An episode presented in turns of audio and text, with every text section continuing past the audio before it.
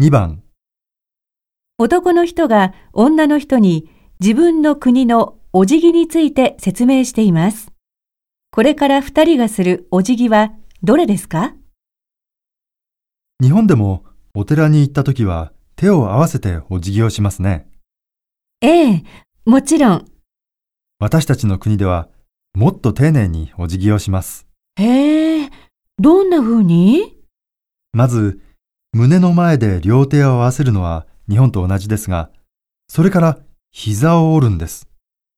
両膝を折ってひざまずきます。そして、合わせた両手を離して、両手と頭を床につけます。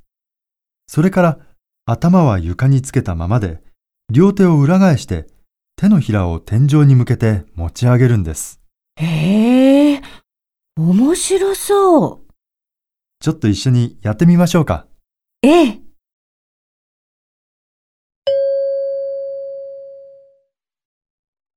この後、二人がするお辞儀はどれですか？